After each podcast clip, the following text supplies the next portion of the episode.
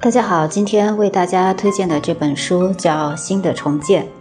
我们来了解一下作者路易斯·海，他是美国著名的心理治疗专家、杰出的心灵导师、著名作家和演讲家，是全球畅销书《生命的重建》的作者。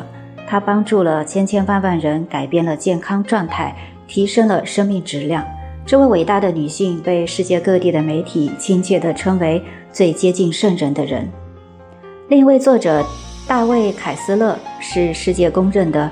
研究悲伤与失落情绪的专家，奥普拉网的特约作者和美国在线的健康专家，所著《临终的需求》曾得到特蕾莎修女的褒扬。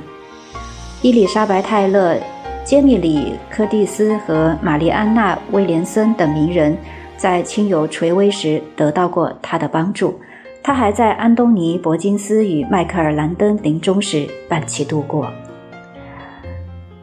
新的重建是世界心理治疗专家、全球心灵导师路易斯·海的新作。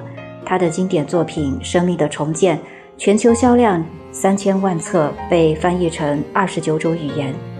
而在《新的重建》这本书中，路易斯·海主要想指导读者在经历失去时如何疗愈自己，让自己积极的生活。